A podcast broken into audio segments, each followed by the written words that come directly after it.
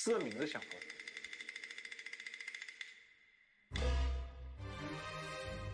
没想好。不过第一句是“独上高楼，最好是夜一九九二年的上海，霓虹养眼，万花如海。中国改革开放的总设计师邓小平南巡讲话，加快了中国股份制改革的步伐，举世瞩目。股票是最新的热点，机会面前人人平等，抓住了机会就有可能改变人生。有人乘风而起，有人半日归零。我跪下好吧？脚长在自己身上，只要保护好自己，机会永远比风险大。《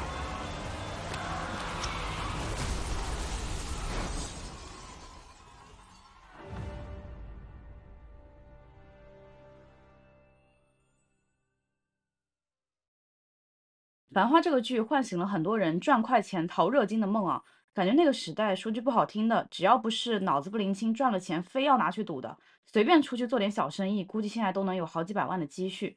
那么在文学与影视作品中呢，黄金时代是一个经常性的主题啊。该主题通常有三个缺一不可的前提：一、经济要蒸蒸日上。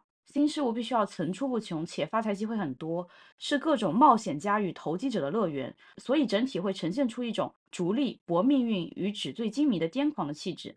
那么最符合这个纸醉金迷四个字的呢，就是我们大家耳熟能详的那部了不起的盖茨比。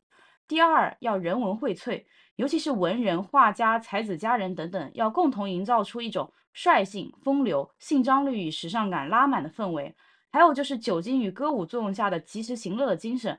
会让黄金时代充盈着一种末日狂欢版的虚无的气息，这也是王家卫这部剧能呈现的那么迷人的原因之一啊。第三就是尤为重要的一点，站在后来者的角度来看，黄金时代无一例外都是以悲剧收场的，因此才能获得被深切缅怀的情感浓度。也就是说，黄金时代主题其实都是挽歌的主题，底子是苍凉悲伤的，这和弹幕上后半部繁花大家都在操心保总下一秒就要破产是不谋而合的。那么综合这三点来看。中国历史上堪称黄金时代的其实并不多，我个人认为只有四个时期：一是唐玄宗时期的长安，比较典型的代表作有《妖猫传》《长安十二时辰》；二就是北宋末年的东京，那么大家都知道，去年刘亦菲就出演了一部剧叫《梦华录》，正是发生在那个时期的；三是民国年间的上海，那比较典型的就是上海滩；四是六七十年代的香港。那我们大家耳熟能详的邵氏电影，正是兴盛于那个时代。《繁花》所呈现的纸醉金迷，在现在看来，不过是一种余韵，或者说是回光返照，可以算得上是一曲挽歌，但是真的很难称得上是黄金时代。没错，但是其实《繁花》这个故事，它发生的时代还真就是个黄金时代，因为《繁花》它所处的时代实际上是金运。实际上，大致可以说，从六四年到二零零三年这四十年之间啊，走的都是金运。但是两个金运之间存在一定差异。前一个金运，我们称之为前金，此处的钱啊，是乾坤的乾，乾隆的乾，不是前后的前啊，是最讲究秩序、阶级和争斗的时代，可以比较粗浅的理解为更接近于根金。后一个金运，也是故事所发生的这个金运，是兑金，更突出一种秩序初步搭建起来之后的调整、变革和冒险。在变革之中啊。秩序的细节需要不断的被调整，在短时间内不断的破而后立，推陈出新。可以说，这真是一个充满机遇和机会的时代。繁花之前的上一个金运，是从一八零四年开始的。那一年，全世界最大的投机分子就是拿破仑了。传说中那一年，在巴黎的报纸上是这么描绘他的：一开始呢是说。来自科西嘉的恶魔在如安港登陆，不可明说的吃人魔王向格拉斯逼近，卑鄙无耻的窃国大盗进入格尔勒诺布尔。过了几天呢，又变成拿破仑·波拿巴占领了里昂，拿破仑将军接近枫丹白露。到最后一天，报纸上写的是至高无上的拿破仑皇帝陛下于今日抵达自己忠诚的巴黎。那一年年末啊。拿皇一把抢过教皇手中的皇冠，戴在自己头上，登基称帝了。身材矮小，形容可以说算不上怎么伟岸的拿破仑啊，都尚且如此，更何况我们剧中的阿宝，他扮演者是胡歌呢？想想宝总的派头、噱头、苗头和情调，自然是更一骑绝尘的。宝总也抓住了这趟金运的高速列车，走在了时代最前沿。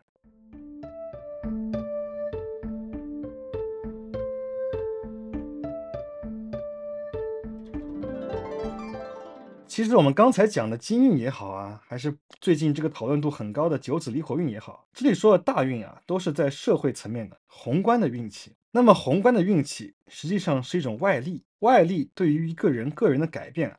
我们可以统称之为风水。实际上风水啊，算是玄学大类里实用度最高的一个类别了。B 站到现在还有北京大学风水课的入门教程。从个人发展角度来说啊，环境大运也是一种自我的风水。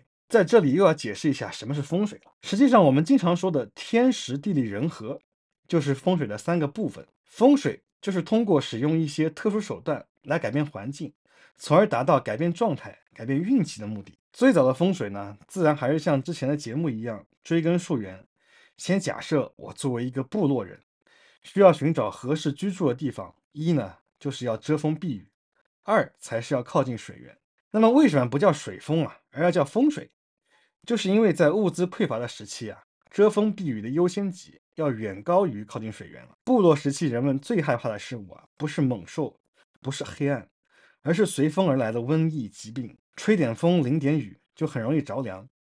在那时候啊，再小的感冒风寒，都可以算是不治之症。在这个过程之中啊，我需要我的居住地从宏观的时间来看是彻底安全的，比如说不能发生坍塌，因此需要住在河流的堆积岸上。如果居住在冲积岸，可能过不了多久就会坍塌了，这也是反攻煞的来源。再比如说，我要进行农耕行为，我要种地，种地就需要有阳光，需要依山，山体就要稳固，因此不能居住在山阴，不能居住在微山之侧，这在之后就被称之为连贞煞。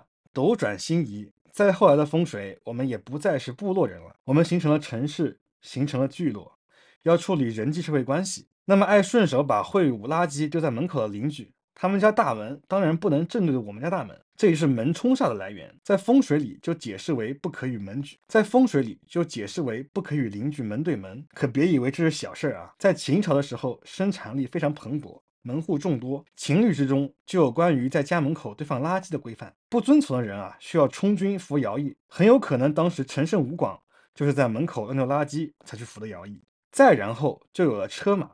如果说你居住在路尽头，或者说岔路口，家里显然就不够安全，容易遭到恶人打家劫舍时无路可逃嘛。这就是路冲煞的来源。在风水里呢，就解释为不能在断路口或者说岔路口造屋。如果做生意是一门艺术的话，他教我的第一课是：纽约的底壳大厦晓得吧？从地下跑到屋顶要一个钟头，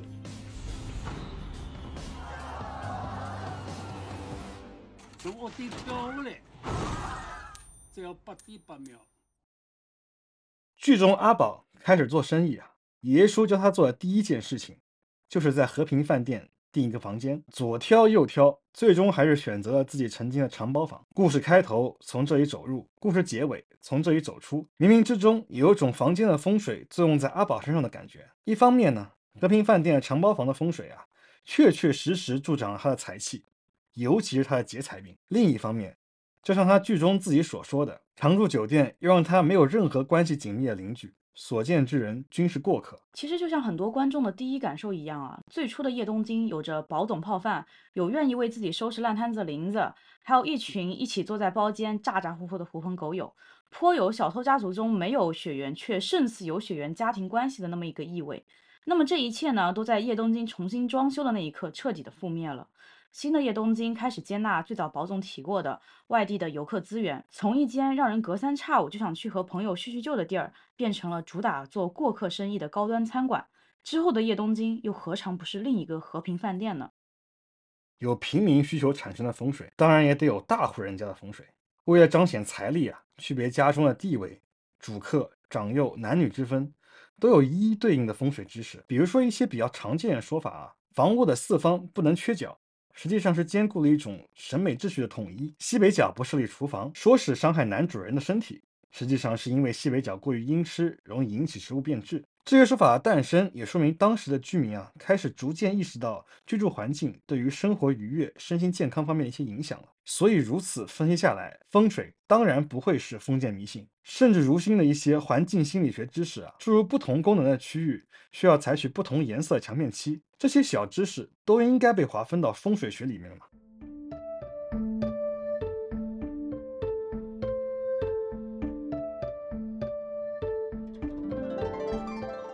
如何总结风水的作用呢？实际上，风水给人带来了运气，运气又是什么呢？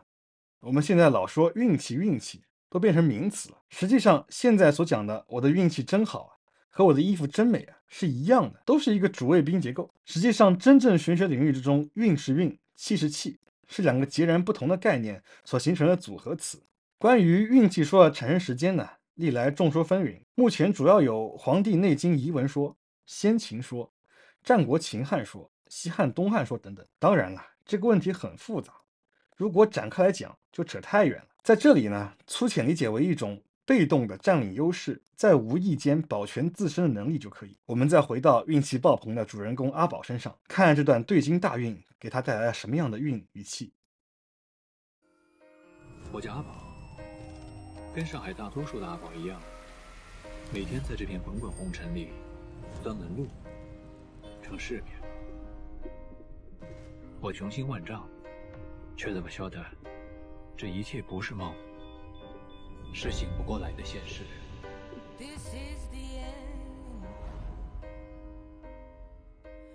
如果做生意是一门艺术的话，这个人绝对是个老法师。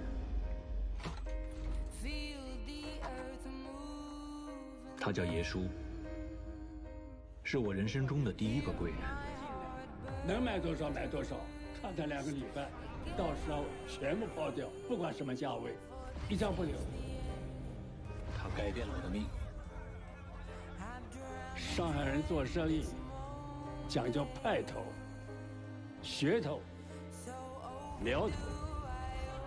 一个宁波老法师，加两个红帮裁缝，一把扬州剪刀，我阿宝就变成了宝总。宝总，宝总，宝总。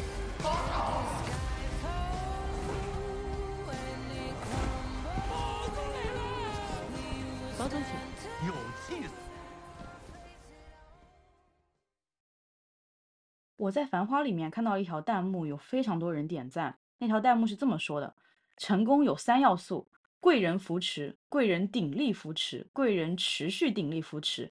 这句话就像摄影圈的那些大佬告诉你，人像有三要素，模特、模特、模特，差不多。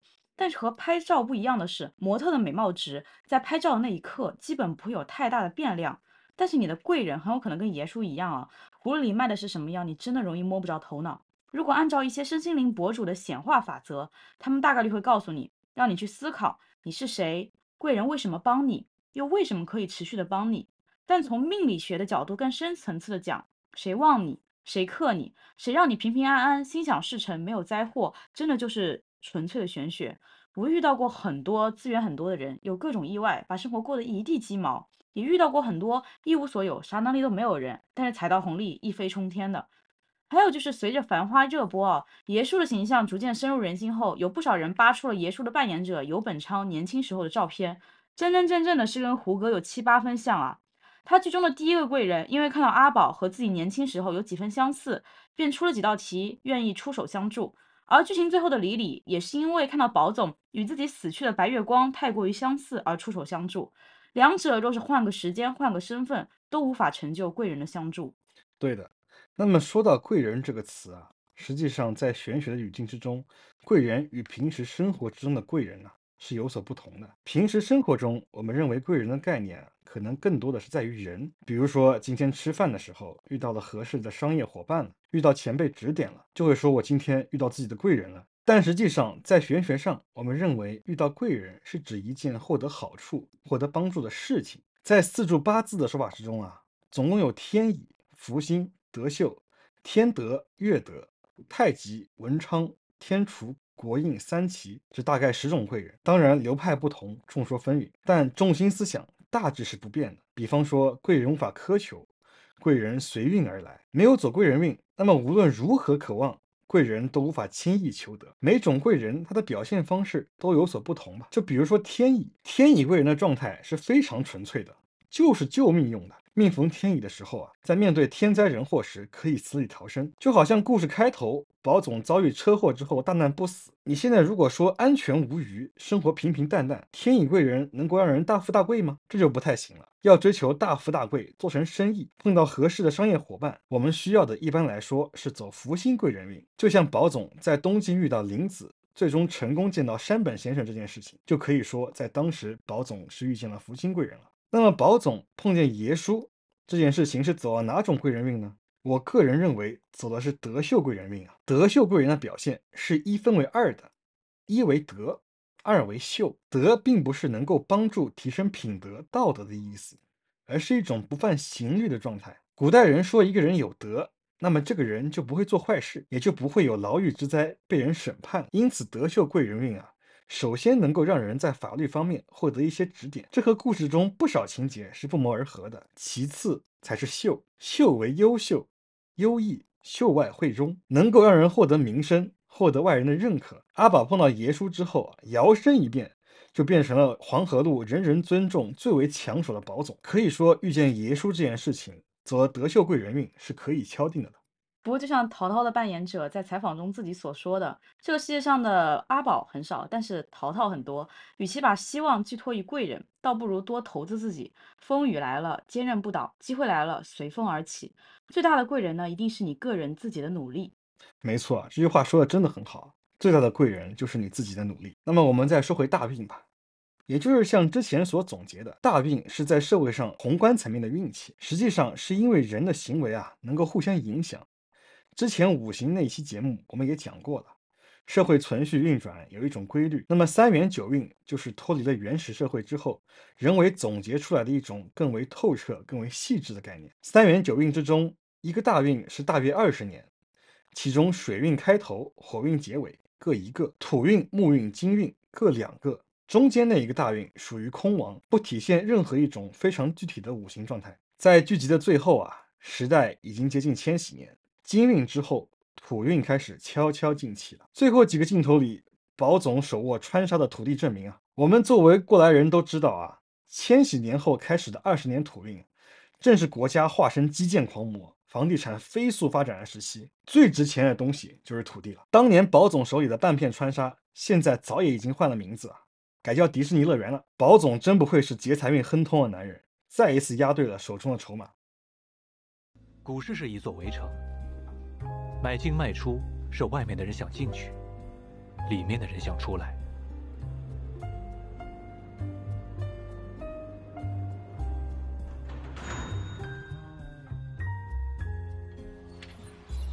包总完成了对所有人应该有的承诺。从和平饭店走出去，我便又是阿宝了。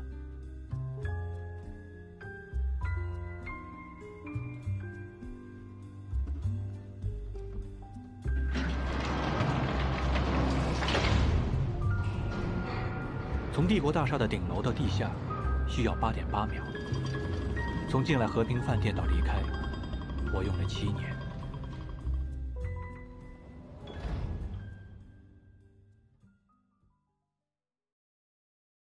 那么目前我们所处的这个时代其实非常奇特，刚好是交换大运的一年，而且是从土运迈入火运。是三元九运之中的下元九运，也就是给一百八十年大运做一个总结性工作的时刻。九运走完之后呢，又要从一运再开始循环，这也是风水轮流转的由来。那么离火运的特征，往往都是充满热血、危险和神秘色彩。上一个离火运啊，是从一八四四年到一八六三年，这个时间点啊，大家都比较熟悉，一八四零年嘛。中国近代史的开端，当时的中国经历的最重要的事情，首先第一个是慈禧垂帘听政。鸦片战争失败之后啊，签订了一系列丧权辱国的不平等条约。以上帝次子洪秀全为领袖的太平天国运动，在全国范围内爆发，大清上下可谓是丧权辱国，人民生活岌岌可危啊！这是一个危机四伏的大运，也是一个充满巨大机会的时代。在离火运出生或者是在离火运生活的一些人物啊，都往往会有一些悲剧的英雄色彩。比如说甲午海战之中壮烈殉国的致远舰舰长邓世昌，睁眼看世界第一人严复，以及戊戌六君子之中的五人，还有变法领袖康有为等等，都是出生于这段离火运。如果说算上进气出气的时间，国父孙中山、蔡元培校长也勉强能够归入其中。历史上还有非常巧合的一点，在离火运近期的时刻，往往都伴随着瘟疫和疾病，就像前几年的新冠疫情一样啊，在前前次离火运的时候，伴随的是明末大瘟疫，这直接导致了明朝政府的垮台。鼓动洪秀全起义造反的因素之一。也是当时连续好几年的广西大疫，全民吸食鸦片产生的各类传染病层出不穷。能够被洪秀全收编的人啊，除了依托信仰，已经别无所求了。为了存活，他们只能铤而走险。当时洪秀全所依托的信仰，就是由西方传教士带入的本土的基督教。这股西方的神秘力量，霎时间席卷大半个中国。当然，从来不是说先前之事后必再有，至少离火运近期前的新冠，咱们已经扛过去了。